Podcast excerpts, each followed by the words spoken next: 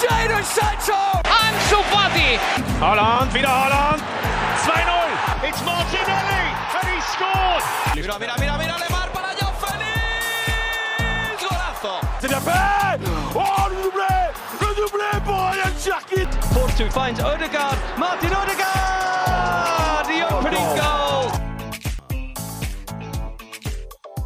Bonjour à toutes et à tous, bienvenue dans le Formation Football Club, le podcast dédié aux jeunes joueurs, aux éducateurs et aux centres de formation. Au programme du jour, retour sur la génération 87, comment le passé peut éclairer le présent. Dans cette émission, on va se pencher sur le destin de ces gamins, vainqueurs de l'Euro U17 en 2004.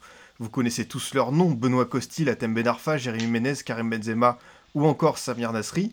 Dans un livre paru tout récemment aux éditions Exuvie, mon invité Maxime Masson, que j'ai déjà eu le plaisir de recevoir dans, dans cette émission, retrace le parcours de ces adolescents à l'époque, avec leurs succès mais aussi leurs échecs, qu'ils soient sportifs, médiatiques ou privés. Euh, pour commencer tout simplement, euh, merci Maxime de venir en Formation Football Club, comment tu vas?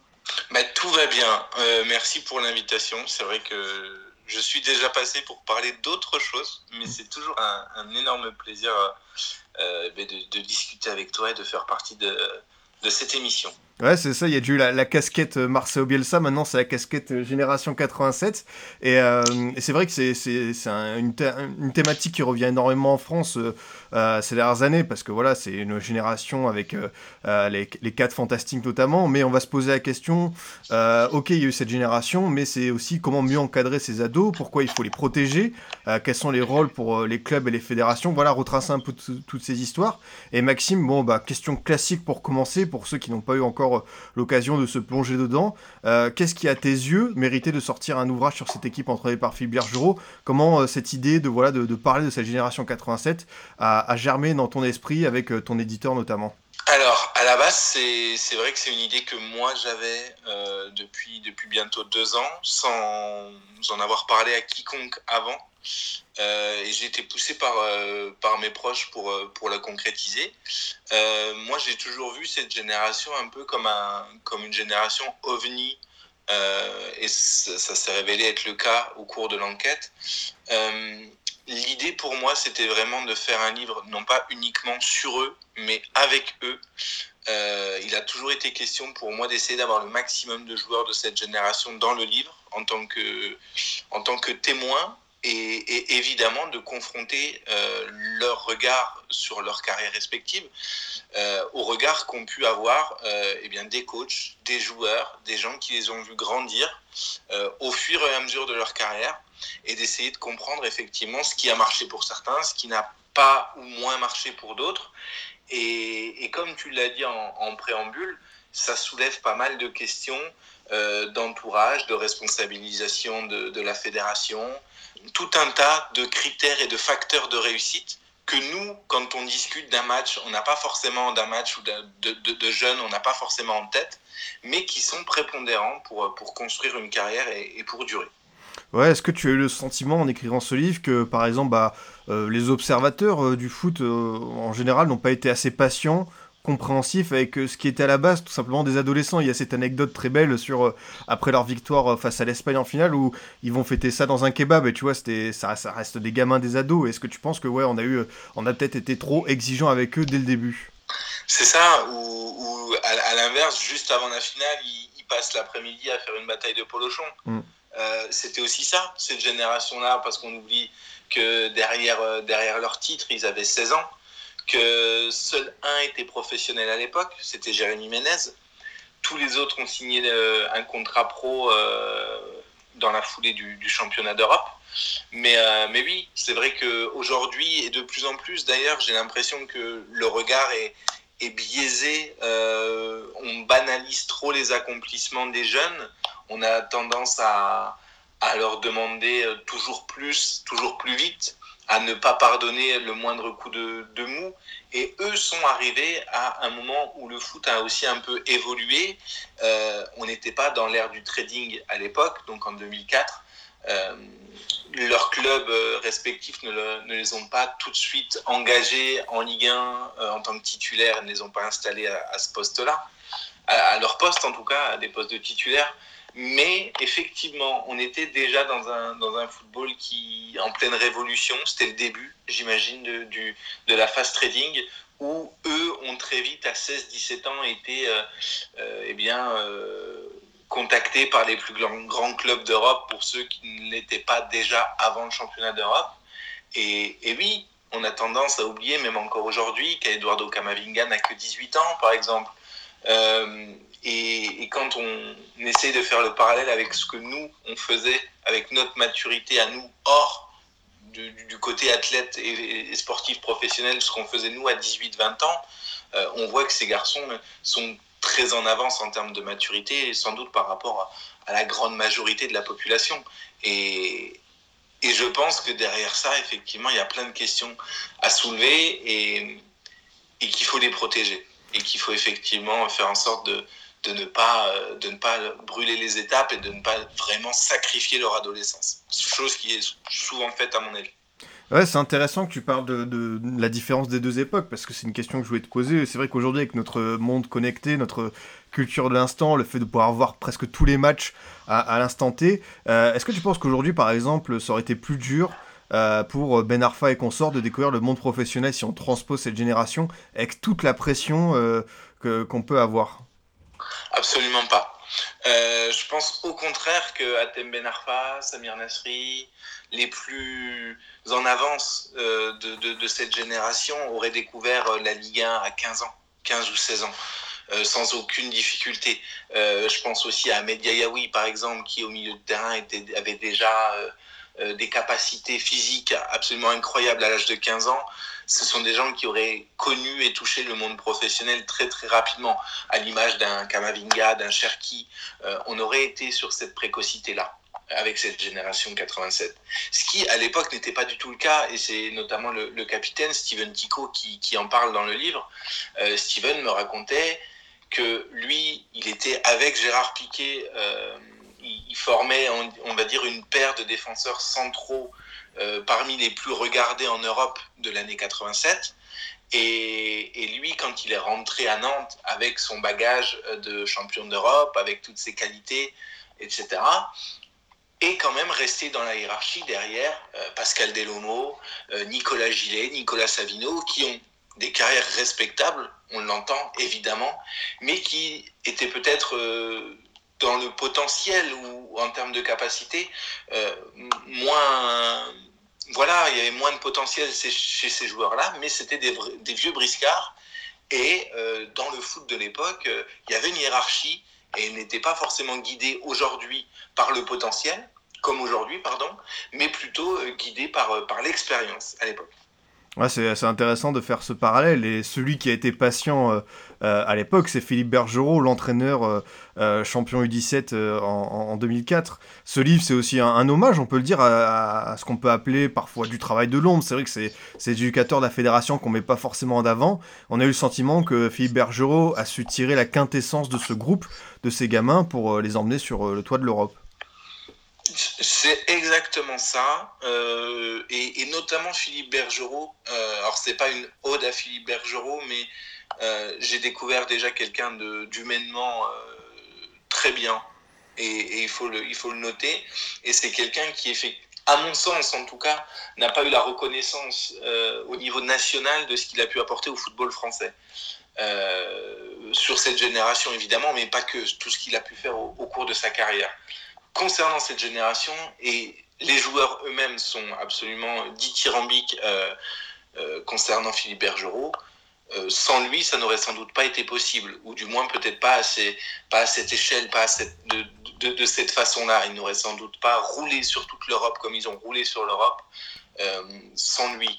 C'était déjà un petit peu le cas avant avec François Blacard, qui les a eus la, la première année en U16, euh, qui est ensuite parti parti avec Jacques Santini à l'Euro 2004 et qui par la suite encore a été notamment DTN de, de la Fédé. Mais avec Philippe Bergerot, et tous le disent, il y a eu, il y a eu une connexion particulière et une connexion euh, évidemment footballistique, mais notamment humaine.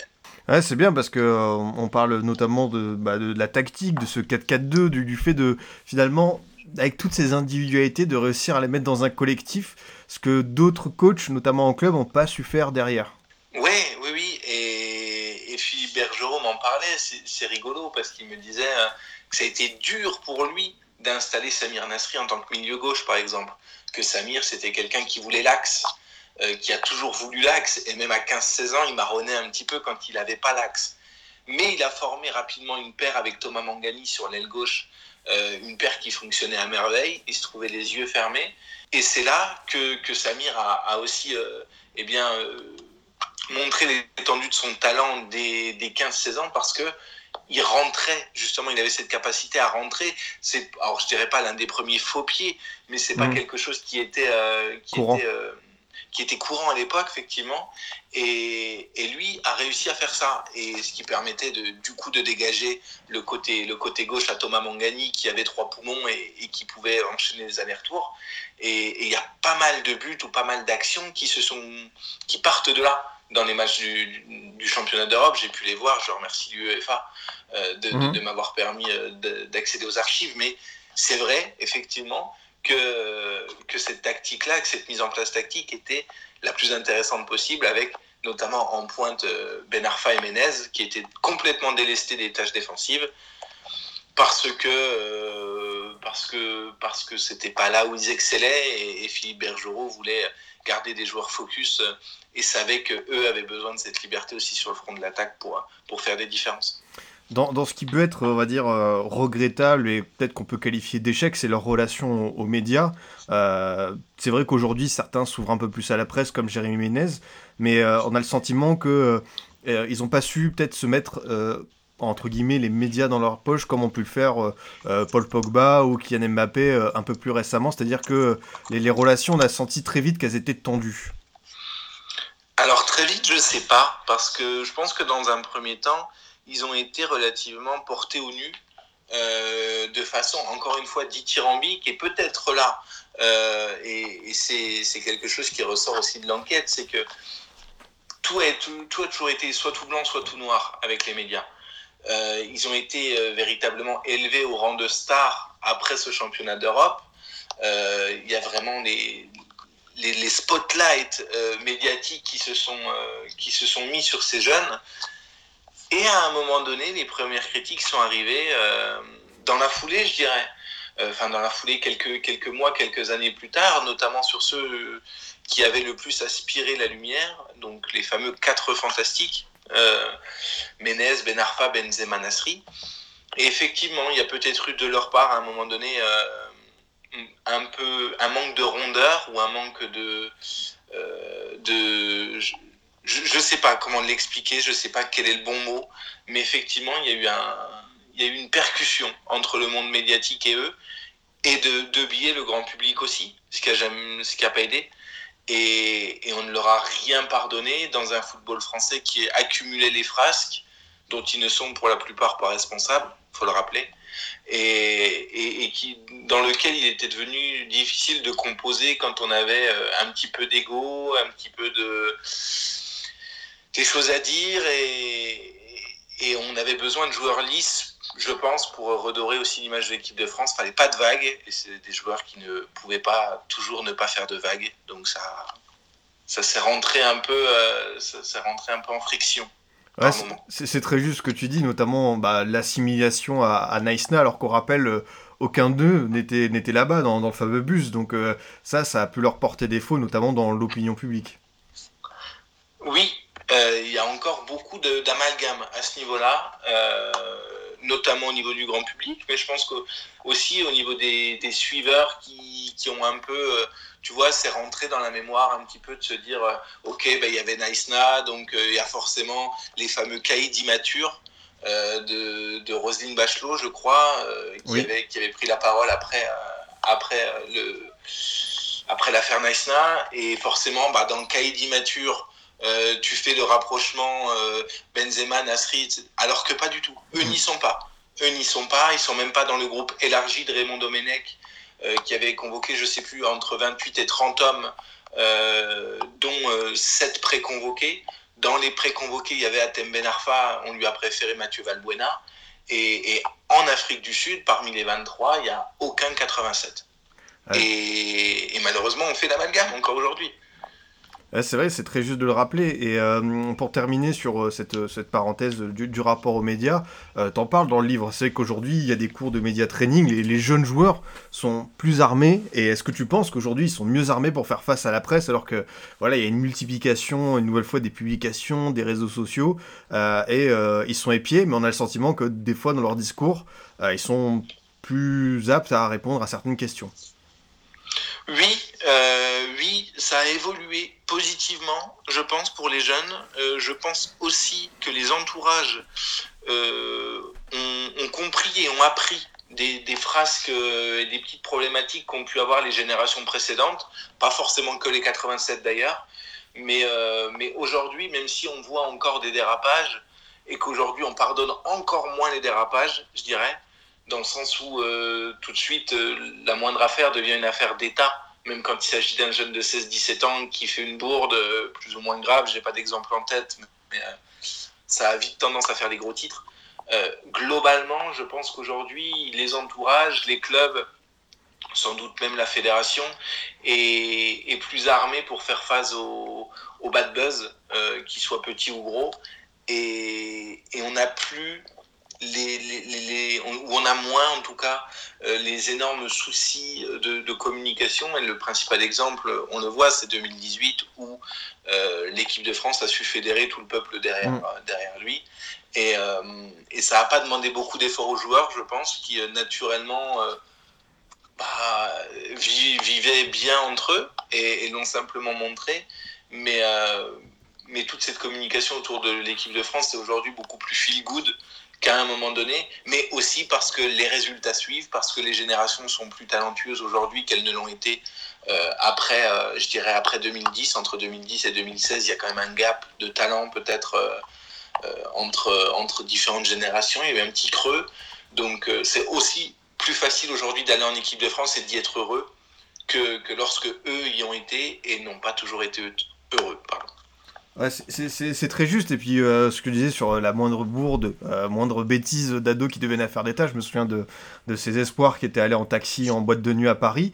Et euh, j'avais pu discuter avec l'un d'eux il y a quelques années, Chris Mavinga, qui est qui a notamment été champion euh, de MLS avec Toronto, il me disait que lui, pour le coup, il avait vraiment le sentiment que ça allait poursuivi toute sa carrière. Alors qu'aujourd'hui, tu vois, c'est un daron, il est posé avec ses gamins. Il disait que c'est vrai que euh, on a tendance à oublier le fait que, bah voilà, c'est des ados, c'est des jeunes adultes et que ça peut arriver de faire des conneries et qu'on leur demande peut-être trop. Et c'est vrai que des fois, c'est médiatiquement, il y a une explosion et qu'eux-mêmes n'arrivent pas à gérer ça.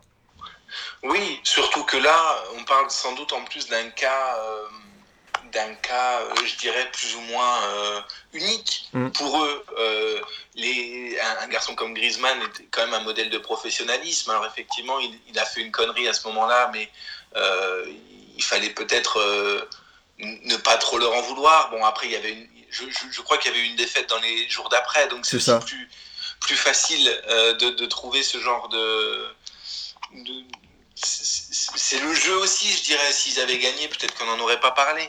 Euh, mais, mais, effectivement, euh, à un moment donné, euh, j'ai l'impression que le football ne pardonne plus rien aux jeunes. et c'est dur pour eux, c'est dur parce que ça reste, ça reste des gamins. Le jeune qui a une hygiène de vie déplorable, je dirais, ben forcément ses résultats vont, vont, en pâtir et que on a de plus en plus de cas de, de, de jeunes qui se, bah, qui se tuent un peu à la chicha, par exemple, ou ce genre de choses bah, les, les, prestations vont en pâtir et l'image va en pâtir globalement. Mais pour des jeunes comme euh, Ben Yedder, Griezmann, Mavinga, je crois qu'il y en avait un quatrième, j'ai oublié le, le, nom. Nyang, Mbaye Nyang. Voilà. Euh, pour, ces jeunes, notamment les trois premiers qui, qui ont euh, plutôt une, une, image euh, extrêmement lisse et, et professionnelle dans le, dans le microcosme foot, effectivement, il fallait peut-être pas les, leur taper dessus à ce point-là, quoi. Et, euh, et pour d'autres raisons, les 87 ont, ont, essuyé un peu les plâtres médiatiques à un moment donné euh, au niveau de l'équipe de France A. C'est sûr. Tu, tu, as parlé de la chicha, euh, bah, peut-être pas un truc en rapport avec le livre parce que j'ai pas vu le, le, terme chicha apparaître, mais est-ce que tu trouves que. Non, pas dedans. Non, mais c'est une question comme ça. Est-ce que tu trouves qu'aujourd'hui euh, il y a assez de prévention, par exemple, que ce soit dans les clubs ou la Fédé, par rapport à ce qu'on peut appeler un mot, un, mal récurrent chez, chez, les jeunes joueurs? Et forcément, quand on voit des, des, bah, les stories Snapchat avec euh, Aurier, pareil, autre affaire devenue un, un, buzz incontournable, est-ce que tu penses qu'il y a assez de prévention autour notamment des dégâts sur la santé? Non, non, je pense que les, les, les, joueurs et les jeunes ne se rendent pas compte, euh, ou ils se rendent compte un peu tard euh, que ça a, des, que ça a des, des, répercussions sur les performances. Et je pense plus que c'est ça qui alerte aujourd'hui les jeunes, c'est-à-dire de se dire merde, euh, j'ai perdu, en, perdu en tonicité, j'ai perdu en endurance, c'est peut-être lié. Mais pas forcément sur le moment de se dire c'est pas bien pour moi parce que professionnellement, en termes d'hygiène de vie, tant que ça n'a pas de rapport sportif, je pense que les jeunes n'ont pas encore totalement conscience mm. que, euh, que c'est mauvais pour la santé, au-delà de au-delà de pas être euh, une, bonne une bonne idée dans le cadre d'une mm. carrière pro, euh, c'est pas forcément une bonne idée tout court. après, chacun est libre de, de faire ce qu'il veut, mais je pense quand même que c'est plus les jeunes, encore une fois, euh, je ne sais pas exactement ce qui est fait, je sais qu'il y a quand même pas mal de choses qui sont faites euh, au niveau des clubs, au niveau de, euh, de la Fédé, aussi sur, sur différents types de dépendances. alors les dépendances évidemment à ce, à ce type de produit, mais aussi il y, a des, y a des choses qui sont faites autour, autour des paris sportifs, autour, on, en parlait tout à l'heure, ben, des médias training pour justement éviter les erreurs et, construire sa carrière du, mieux qu'on peut. Mais j'ai quand même tendance à penser que, que chez les jeunes, ça passe par une oreille parfois et, et ça ressort par l'autre. Mhm. Et c'est dommage parce que parce que c'est des petits détails. Euh, et on le voit dans le livre, hein. parfois il suffit de pas grand-chose, d'un facteur qui semble, qui semble pas prépondérant et puis qui fait un peu des, dériver, euh, dériver une carrière et derrière c'est beaucoup plus compliqué. Il euh, faut faire le double d'efforts et avoir le double de chance pour, euh, pour revenir dans le, dans le, dans le sérail. Quoi. Ouais, justement, une histoire qui, bah, qui m'a marqué dans, dans, ton livre, il y en a plein qui sont pas mal, on va dire, hors des, des quatre fantastiques, que ce soit Steven Tico, Akakpo ou bah, celui que je vais évoquer, c'est Ahmed Yayaoui. pour le coup, on a l'impression que des fois, une carrière, ça tient au simple entourage. Évidemment, il y a d'autres facteurs. Mais là, on a l'impression que voilà, Fabregas, il le tenait en haute estime lors du tournoi de 2004. Derrière, il perce pas et on a le sentiment qu'il y a eu des problèmes pour ce milieu marseillais. Pas lui intrinsèquement, mais dans son entourage, notamment avec euh, l'histoire avec José Anigo. Euh, est-ce que tu penses que voilà, c'est vrai que l'entourage aujourd'hui, avant également, a une importance qu'on néglige parfois? Encore aujourd'hui, oui. Euh, notamment euh, pour les choix de carrière, parce qu'on sait que parfois, on va dire que les agents font aussi partie de l'entourage euh, et que les jeunes sont représentés par des, par des gens qu'ils connaissent, de la famille ou, pas, mais de, de, très proches. Et effectivement, on se rend compte que parfois, avoir un regard extérieur d'un professionnel, c'est quand même, quand même mieux. Alors, toute la thématique autour des agents, ça mériterait, je pense, des discussions de plusieurs heures. Parce que c'est comme partout, il y en a des bons, il y en a des mauvais, il y en a qui vont être bienveillants, il y en a qui vont, qui vont l'être moins, qui vont être plus ou moins, euh, je dirais, euh, attirés par l'appât du gain, etc., et qui vont privilégier euh, l'aspect pécunier à l'aspect sportif. Bref, on pourrait en parler des heures. Mais oui, l'entourage au sens, au sens large joue évidemment. Euh, et, on le voit, euh, on le voit parfois. Là, tu parlais d'Ahmed Yayaoui et des petites problématiques qu'il avait pu, euh, avait pu connaître potentiellement avec bah, notamment José Anigo et, les choix sportifs du directeur sportif de, l'OM à, à, cette époque-là. D'ailleurs, ça fait écho à l'affaire Benassia aussi.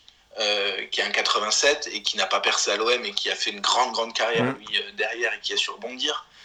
Mais, euh, mais on peut parler aussi d'Atem Ben Arfa. Moi, je n'ai pas d'avis sur le travail de Michel Voisine, que j'ai eu au téléphone dans le cadre du livre et qui m'a paru quelqu'un de sympathique.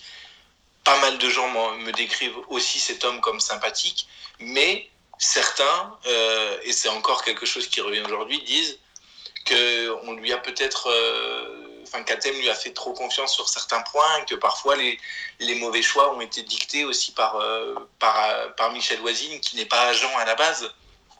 J'ai pas de, de jugement par rapport à ça. Je ne sais pas parce qu'il y a des choses que malgré deux ans d'enquête, euh, je ne sais pas et euh, je préfère pas m'avancer là-dessus. Mhm. Mais malgré tout, effectivement, l'entourage, euh, c'est un- c'est une thématique qui revient beaucoup. Et, euh, et parmi tous les joueurs que, j'ai pu avoir au téléphone et, les, scouts, les recruteurs, euh, je pense notamment à Antonio Salamanca que j'ai eu au téléphone aussi, euh, tout le monde me le dit, l'entourage c'est quelque chose de prépondérant, c'est peut-être pas le, facteur 1 de réussite, parce qu'il y a le talent, il y a le professionnalisme, etc. Mais c'est top 3 ou top 5 max des facteurs de, réussite dans une carrière. C'est vraiment très important. Ah non, mais ça c'est évident et j'ai envie de, de faire le parallèle avec aujourd'hui. Quand tu vois euh, certains choix, on peut. C'est dur de, aussi de, de critiquer à l'instant T, je sais. Mais euh, euh, je parle notamment de ce qu'on a pu voir cet été avec Isaac Liadji qui va à Olosk, de Tanguy Kouassi qui part très vite au Bayern. Euh, on a l'impression que certaines carrières sont précipitées. On cherche tout de suite à, à avoir du, que ce soit du, gain de temps de jeu ou derrière une histoire de gros sous. Est-ce que tu penses que, euh, que voilà, les, jeunes d'aujourd'hui sont bien entourés ou il y a toujours cette question euh, voilà, des, proches qui euh, jouent le rôle d'agent et c'est pas forcément euh, euh, bon pour eux? C'est- difficile de porter un jugement de valeur sur des choix, euh, sur des choix, et je pense que c'est l'avenir qui dictera, euh, euh, qui, qui dira s'ils ont fait le bon choix ou non. Ce qu'on peut dire, c'est que factuellement, euh, Isaac Liadji a un an de retard par rapport à ce qu'il aurait pu avoir, sachant que l'an dernier à l'Olympique de Marseille, il n'y avait absolument personne dans l'aile droite, et, euh, et personne ne me fera croire qu'il aurait eu zéro minute de temps de jeu avec comme seul comme seule concurrence Valère Germain, ailier droit ou Nemanja Radonic. Je pense qu'il aurait joué, donc il a techniquement un an de retard par rapport à ce qu'il aurait pu, ce qu'il aurait pu faire. Euh, on peut parler aussi de Nielsen Kunku, qui est parti à Everton euh, et qui fait pour le coup lui plutôt des, bons débuts avec, euh, avec les Toffees, qui, qui n'a pas souhaité, parce que a priori c'est quand même un souhait, qui n'a pas souhaité prolonger et qui a préféré partir en, en première ligue. Tu parlais de Tanguy Kouassi, c'est un cas qui est très, qui est très éloquent. Euh, il aurait joué avec le Paris Saint-Germain cette année, il se serait régalé surtout là quand tu vois que l'effectif est quand même court sur certains postes, euh, qu'il y a eu des recrutements type Danilo Pereira, euh, un peu, je dis pas panic buy, mais qui sont arrivés quand même sur la fin du, du mercato. Tanguy Kouassi, il aurait joué. Donc l'idée de pas de temps de jeu, bah, elle est difficilement compréhensible. Après, des joueurs qui sont partis du Paris Saint-Germain et, et qui n'ont pas forcément eu derrière euh, les carrières, les temps de jeu et, euh, et l'éclosion euh, promise par les clubs, par les agents ou, ou par les médias, il y en a. le, le jeune Berned, je crois que ça se prononce comme ça, euh, n'avait pas, du tout explosé alors qu'on disait beaucoup de bien de, de lui. Mais oui, aujourd'hui, 17-18 ans, euh, il faut quasiment donner les clés euh, aux, jeunes. Et je pense pas que les jeunes soient matrixés au point de les réclamer. C'est aussi là où il faut peut-être faire attention. Euh, je pense qu'on leur dit que ça doit être comme ça pour eux. Parce que euh, quelqu'un comme, euh, Mbappé euh, a, bah, a matrixé tout le monde. Mm. Euh, Kylian Mbappé, euh, Eduardo Camavinga, euh, qui prend le, le jeu de Rennes à son compte à 17 ans. euh, mais on parle là sans doute d'épiphénomènes, de, de, de, de, de joueurs, on, on en compte très peu sur les doigts d'une main, des comme ça. Et il ne faut pas que tout le monde parte du principe que ce prisme-là, c'est le nouveau prisme. Parce que je pense qu'il y aura beaucoup de, il y aura beaucoup de, de jeunes qui vont tomber de haut.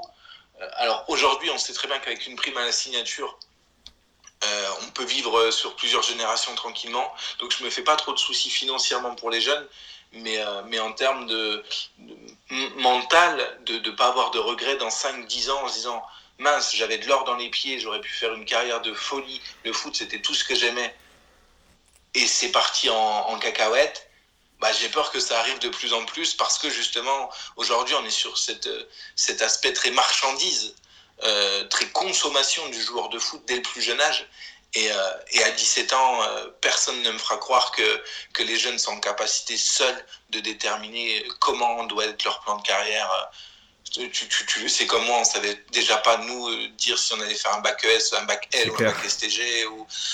Comment veux-tu se projeter pour un joueur qui va toucher des millions d'euros sur une, un plan de carrière football, football pardon, euh, je, je, je, pense sincèrement qu'il faut faire attention et que je ne sais pas comment on pourrait encadrer tout ça au mieux, comment le monde du football pourrait encadrer au mieux les jeunes. Ça commence à arriver avec le Brexit, euh, justement avec, euh, avec les, les, jeunes qui pourront plus partir comme ils tu le souhaitent en, en, première ligue. Tu as anticipé ma question. Euh, c'est bien Maxime parce que j'allais te dire, c'est vrai qu'on a ce Brexit qui arrive au début de l'année 2021 avec euh, bah, une série de mesures annoncées par la fédération anglaise, notamment sur le recrutement de joueurs et pour les joueurs non internationaux. Bah, par exemple, il faudra qu'ils aient joué 90% euh, des minutes, euh, pas des matchs, hein, des minutes euh, d'un club pour pouvoir prétendre à un départ vers l'Angleterre. Donc peut-être que, on va dire, cette fuite des talents, cette fuite des, cerveaux, quand, on parle de joueurs intelligents sur le terrain, va peut-être être diminuée. Après, peut-être aussi que certains championnats comme l'Allemagne vont encore plus en profiter. Mais toi, comment tu, vois cette perspective qui arrive finalement très vite? Alors, effectivement, vu que ça ne concerne euh, pour le coup euh, qu'une toute petite partie de l'Europe, euh, on va voir comment les autres grands championnats euh, réagissent et s'ils en profitent ou non. Euh, sachant que même si pas mal de jeunes partaient euh, en Angleterre, on a quand même plutôt tendance pour, euh, pour les jeunes français, et arrête-moi si je me trompe, à privilégier la Bundesliga depuis quelques années, qui, était un, qui était plutôt la terre d'exil des jeunes et des moins jeunes pour les Français.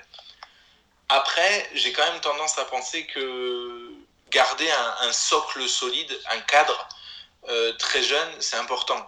Et, euh, et, parmi ceux qui ont réussi, et pour en revenir euh, sur un exemple de la génération 87, Karim Benzema, il n'est pas parti tout de suite à l'étranger. Karim Benzema, pour un jeune, je dirais que c'est le modèle -hmm. en termes de construction de carrière club. C'est le joueur qui, en 15 ans de carrière, un peu plus maintenant, n'a fait aucune erreur en club, sportivement, aucune. Il est resté à Lyon jusqu'au moment où Lyon devenait trop petit pour lui. Il est parti dans le club qu'il a toujours voulu, euh, qu'il a, toujours voulu rejoindre. Euh, il en parlait dès ses 15-16 ans. Euh, il y avait deux grands clubs. Bon, on est aussi un peu de cette génération-là, donc effectivement, nous, c'est plutôt ouais, Real, United, euh, des équipes qui ont eu euh, des, pics aussi dans les années, au début des années 2000, je dirais, quand on a grandi. Euh, et lui, il a toujours voulu le Real. Et il est parti au Real, il a su se réinventer, il a su bah, exterminer toute la concurrence qu'on a pu lui mettre dans les pattes depuis 10 ans. Il a marqué l'histoire du Real Madrid. C'est une, carrière de club parfaite. Et c'est ce modèle-là, peut-être, qu'il faut, même encore aujourd'hui dans un football training, prendre en exemple. Parce que il, a fait ses, il a fait ses armes à Lyon, il a été titulaire à Lyon, il a été, euh, je dirais, numéro un offensif à Lyon. Euh, je dis pas que toute l'équipe soit reposée sur lui parce qu'il y avait une, une sacrée équipe à l'époque, en tout cas, il, il, en était le, il en était l'élément offensif prépondérant. Et quand, bah, quand il n'avait plus rien à gagner entre guillemets à Lyon et qu'il fallait pour le coup partir pour exploser, mais véritablement exploser, il est parti. Et un peu comme Samir Nasri à Marseille, euh, quand il part à Arsenal, euh, il, il, avait fait le tour de l'OM. Et il est parti dans un très grand club européen. Et aujourd'hui, j'ai un peu tendance à penser que les jeunes font l'inverse. Ils partent pour exploser. Et c'est pas. Je... Il faut faire attention. Parce qu'effectivement, l'aspect financier est important. Euh, de plus en plus de jeunes et de moins jeunes le mettent en avant et je l'entends parfaitement dans la construction personnelle. C'est un choix, enfin, c'est un des facteurs de choix, je l'entends, aucun problème.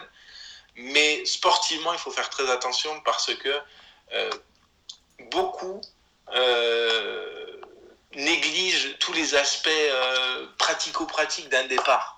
Euh, le changement de langue, le changement de, nourriture et de nutrition, la perte des proches, euh, qui va l'accompagner, euh, etc. etc. Et, et, au quotidien, ça peut peser. Et on sait que, que le hors sportif joue quand même pour beaucoup dans le sportif et dans les performances. Donc, euh, donc il faut faire attention, je pense, oui, oui. Et on, le voit aujourd'hui, Maxime Lopez, il s'éclate, euh, il s'éclate à Sassuolo parce que, d'une part, pour en revenir au jeu, parce que l'équipe euh, l'équipe est joueuse et je pense qu'il a ce profil-là, il aime ça. Mais aujourd'hui, c'est quelqu'un qui, dans sa vie personnelle, est, posé. Sa femme est partie avec lui. Euh, il, a, il, avait, il a quand même joué, je ne sais plus, entre 100 et 150 matchs à l'OM, plusieurs saisons plus ou moins complètes. Il n'est pas parti dès, 17 ou 18 ans en tant que jeune célibataire, pas encore adulte, pas mmh. encore majeur. Là, là, effectivement, ça peut, euh, ça peut je pense, à, mon sens, euh, créer, créer des soucis à, court ou moyen terme pour certains joueurs. Mais encore une fois, toute cette phase training qu'on voit depuis quelques années, on, pourra, je pense, tirer des premières conclusions dans 3-4 ans. Mmh. Mais ce sera, ce sera trop tard pour plein de générations qui seront déjà, pour certains, brûlés les ailes. quoi. Ça, c'est évident. Et puis, tu parles de l'adaptation. Moi, je pense à un Tanguy Ndombele dans, dans le documentaire euh, Prime Video sur euh, Tottenham qui euh, disait que oui, oui, évidemment, tout le monde sait le talent qu'il a. Mais lui, par exemple, le fait de changer de pays, l'adaptation, lui, il a vraiment mis du temps. Il disait que c'était son principal motif. Et on peut le comprendre, on peut lui donner raison sur, on dire, ses difficultés, sa première saison, sa relation avec Mourinho, le fait qu'il soit pas tout le temps titulaire et qu'il soit surtout en, en méforme. Euh, autre, autre débat, Maxime, pour poursuivre sur le livre, il y a cette question des, des binationaux. Et j'ai l'impression que cette problématique a, évolué. on sent, par exemple, que certains jeunes étaient pas dire gêné, mais avait du mal à, l'époque avec cette question-là, euh, qu'il fallait attendre plusieurs années avant qu'il se décide pour jouer pour une autre sélection. Je pense à Akpakpo pour euh, le Togo notamment. Euh, mais on a de plus en plus de jeunes aujourd'hui qui peuvent se tourner vers les sélections africaines sans craindre des reproches, sans être jugés. Oui, et c'est Mansour Loum euh, que je mmh. remercie et, que, à qui je fais une bise s'il entend ce, podcast, qui en parle très bien. Euh, je pense que déjà le football, euh, le football notamment africain, a évolué depuis 15 ans, beaucoup plus compétitif, beaucoup plus cadré aujourd'hui qu'à l'époque. donc c'est plus facile pour les jeunes de faire des, choix forts très jeunes. et je pense aussi euh, que la plupart des jeunes ont, moins cette crainte effectivement de, vouloir euh, représenter le pays euh, de leurs origines ou de leurs parents. Ils n'ont pas ce côté pression sociale et sociétale au-dessus, des, au-dessus de leurs épaules. C'est quoi qu'il arrive toujours un choix très particulier et très difficile plus que particulier parce que, et c'est Serge, en, Serge en parle dans le livre, lui se sent français. Et même s'il est togolais sportivement, euh, parce qu'il a été, euh, a été euh, appelé avec les éperviers et que et qu'il en a même été le capitaine pendant, pendant quelques années. sa, culture est française, sa formation footballistique est française. quand on lui pose la question de, de sa nationalité, aujourd'hui, il répond française mais c'est beaucoup plus complexe que ça. Et, on a vu la politique s'inviter dans ces débats. Euh, la, politique, la, la, DTN et la Fédé s'inviter dans ces débats-là. Et on oublie quand même beaucoup que ce genre de choix de représenter une nation pour un jeune, encore une fois, il euh, faut remettre dans leur contexte, ils ont entre 15 et 20 ans. Mm. Euh, on n'a pas le recul et la maturité de quelqu'un qui en a 35 ou 40 ou même 30. on, eh bien, ça va au-delà de l'aspect sportif pour certains. C'est vraiment des histoires euh, familiales pour certains, de culture euh, pour d'autres, de respect et de certaines valeurs pour, euh, pour d'autres. Et, et, chacun le voit un peu à sa façon. Et il ne faut pas uniquement réduire ça sur le prisme sportif, je pense, parce que pour les concernés, et pour le coup, je ne suis pas concerné ni en tant qu'athlète de haut niveau, ni en tant que binational, donc c'est difficile pour moi d'en parler. Mais tous ceux qui en parlent le disent, c'est des choix qui sont lourds de conséquences. Ah, c'est sûr. Euh, de, sur la famille, sur, euh, sur les carrières, sur... Il y a trop d'enjeux pour qu'on puisse mettre la pression à quelqu'un de 15 ans, 17 ans ou 20 ans sur ce qu'il doit faire et qui il doit représenter parce qu'ils ont une double culture et justement, ça ne doit pas être vu comme une faiblesse ou vu comme un poids, mais ça devrait être au contraire quelque chose de, de, de positif mm. pour eux en tant qu'hommes, avant de, même de parler de carrière. Et ces choix, euh, ces choix, ce choix, a parfois euh, été bah, soit mal compris, soit au cœur de débats qui n'avaient mm. peut-être pas lieu d'être. C'est sûr. et, et, autre, autre, question sur, on va dire, l'accompagnement de ces jeunes joueurs. Je parle vraiment de l'aspect psychologique, le fait d'être écouté. on a parlé d'Akapo qui a vécu un, un drame avec voilà cette tragédie en Angola euh, et euh, le fait d'être mitraillé, de recevoir une balle et de pas forcément à l'époque avoir pris conscience de ça. Euh, mais on parle de jeunes joueurs, de personnes qui découvrent un monde où, bah, comme tu le dis dans le livre, c'est un monde de requins, le foot. Est-ce que tu trouves qu'il y a des progrès qui ont été réalisés dans cet accompagnement psychologique, le fait que les jeunes ne sont plus laissés à eux-mêmes et sont bien accompagnés, encadrés? Je pense. je pense que, que, que, ça va mieux, qu'il y a eu des progrès à ce niveau-là. Après, malgré tout, euh, ça reste un, monde assez viril où euh, personne n'a le droit d'avoir de faiblesse, où c'est vraiment euh, mal vu d'avoir des faiblesses, d'avoir des coups de, de, moins bien. J'en veux pour preuve aujourd'hui le, côté burn-out, dépression qui est totalement tabou de toutes les discussions d'un joueur professionnel à part Vanderville, il y a très peu de, joueurs qui ont réagi sur, sur ces thématiques-là.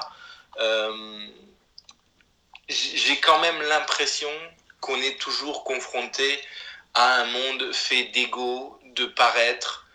Euh, et tant que ça sera ça, ça va être difficile, tant qu'on ne va pas ramener l'humain au cœur des débats euh, d'une construction de carrière, ça sera compliqué parce que euh, l'aspect financier, euh, le regard du grand public sur, euh, sur le joueur, la pression, tu vois, médiatique, ou, et quand je dis médiatique, je ne parle pas uniquement des médias, mais la pression des réseaux sociaux, mhm. des, les jeunes n'ont pas le droit d'être défaillants, n'ont pas le droit d'avoir des craintes, n'ont pas le droit d'avoir des galères, que ce soit sur et en dehors des terrains.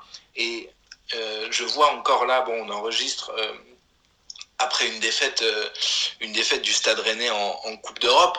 Euh, et, je vois fleurir des, débats sur Eduardo Camavinga. Mais, il n'a pas le droit, le gamin de 18 ans, d'avoir un coup de moins bien, ne serait-ce que physique, ou peut-être même moral, mental. Il, a eu ses premières capes en équipe de France. Il était à peine majeur qu'il avait les clés d'une équipe qui a fini troisième de son championnat et, et qu'il a envoyé, pas, pas à lui tout seul, évidemment, mais qu'il a envoyé en Ligue des Champions.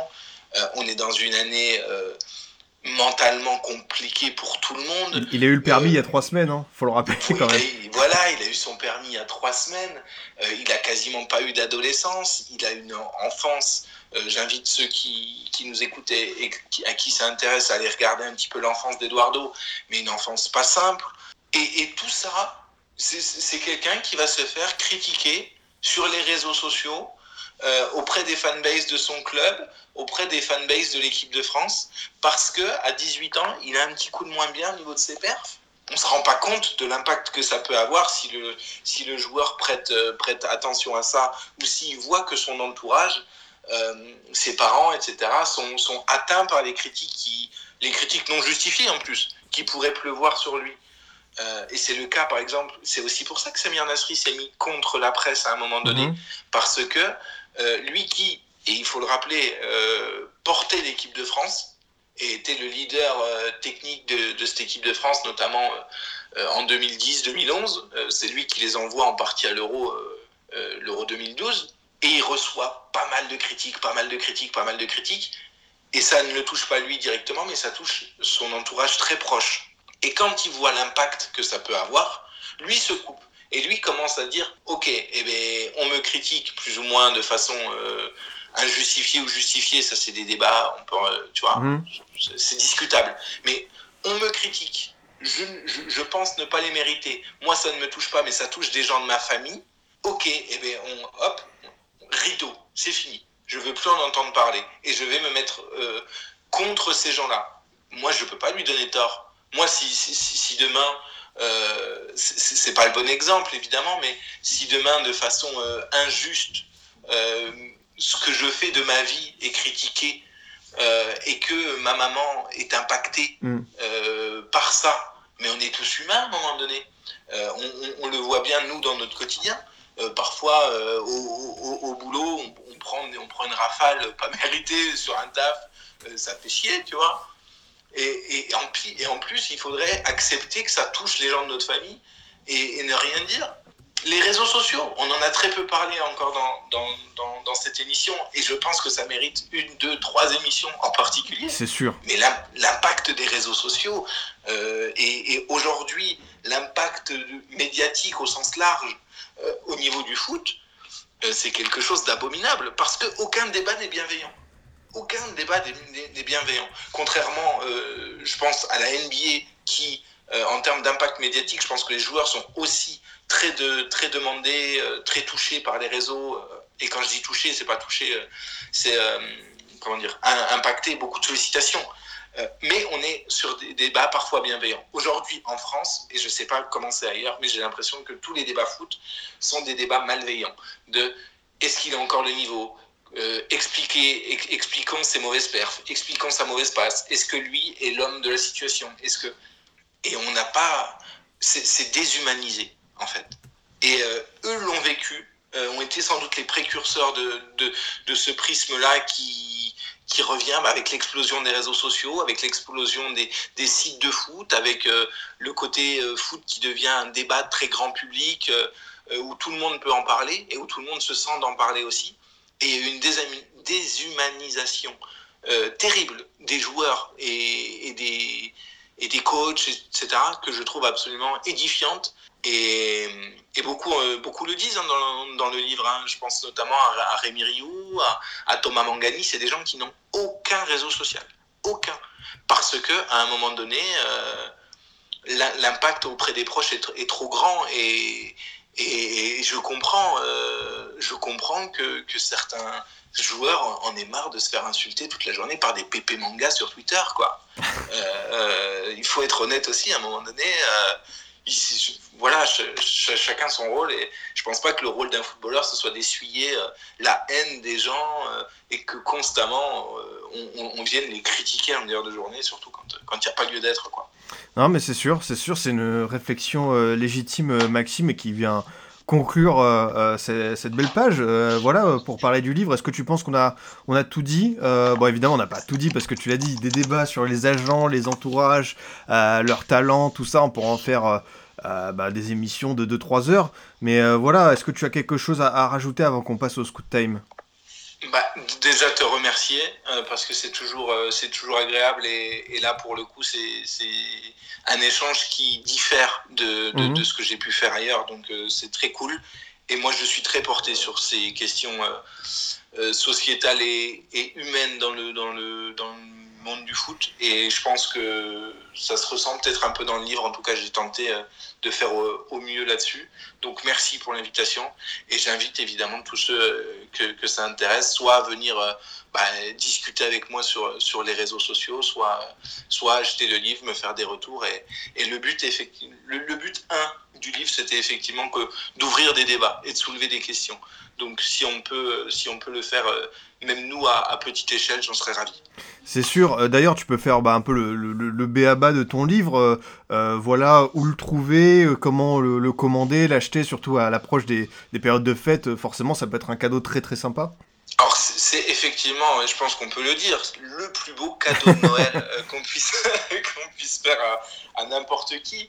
Euh, il est disponible sur le site de mon éditeur, exjv.fr, disponible dans, dans toutes les bonnes FNAC de France, normalement en rayon, euh, les FNAC ayant rouvert, les stocks sont arrivés, euh, trouvables dans toutes les, FNAC de France. Sur Amazon aussi pour les amis euh, et les proches de Jeff Bezos.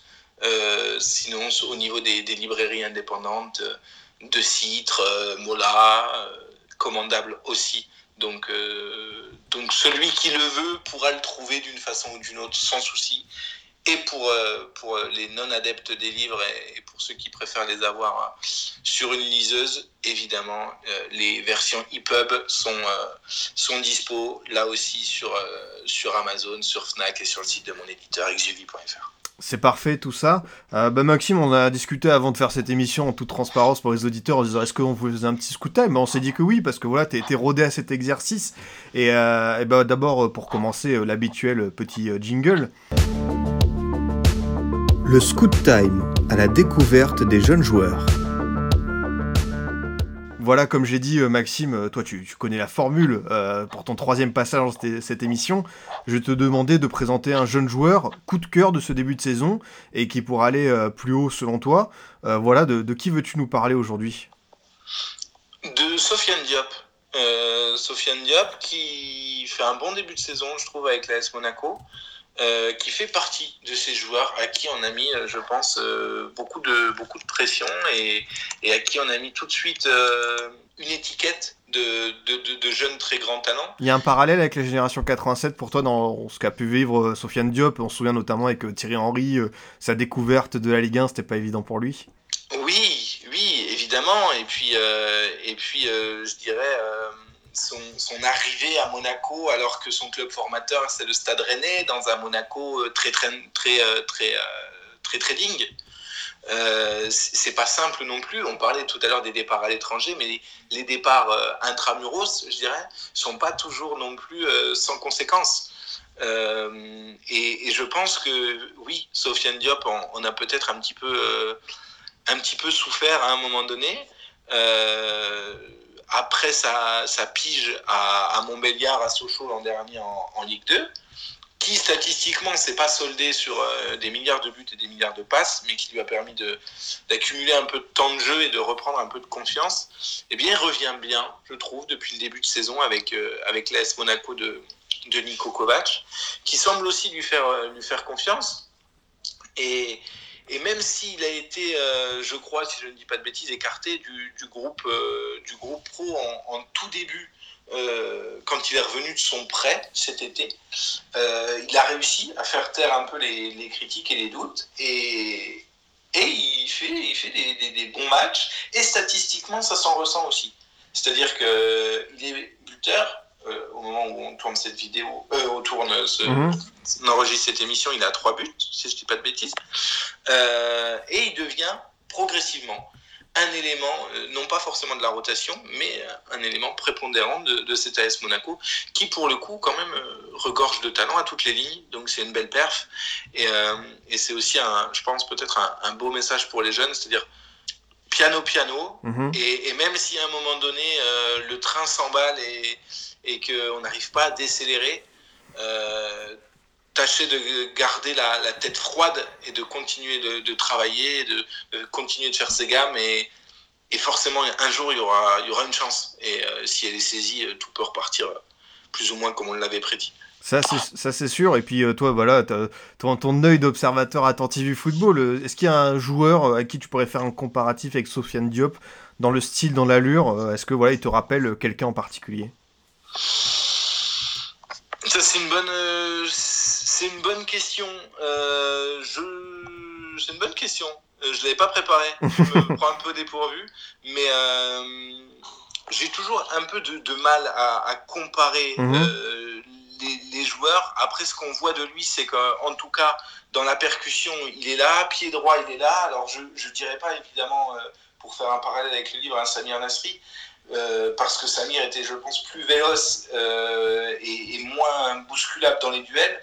Mais on est sur ce type de joueur euh, petit gabarit, fin techniquement, capable de plus ou moins jouer des deux pieds aussi. Je lui trouve un, bon pied gauche qui n'est pas son pied fort. Donc, donc plein de qualités chez, chez ce jeune Sofiane Diop. Et il manquait sans doute un peu de confiance et un peu de, je dirais, de calme pour éclore. Et et s'il le trouve cette année à, Monaco, tant mieux.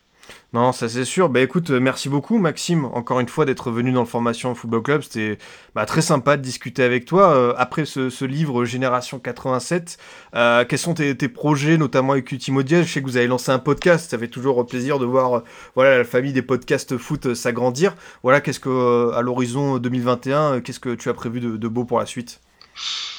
Alors, vaste question. Déjà, on va, va défendre, euh, on va défendre le livre du mieux qu'on peut euh, jusqu'à jusqu'à Noël et en, début d'année 2021 aussi, pour essayer de, de faire en sorte qu'il fonctionne le mieux, le mieux possible et que au moins que le plus de personnes en, en aient connaissance.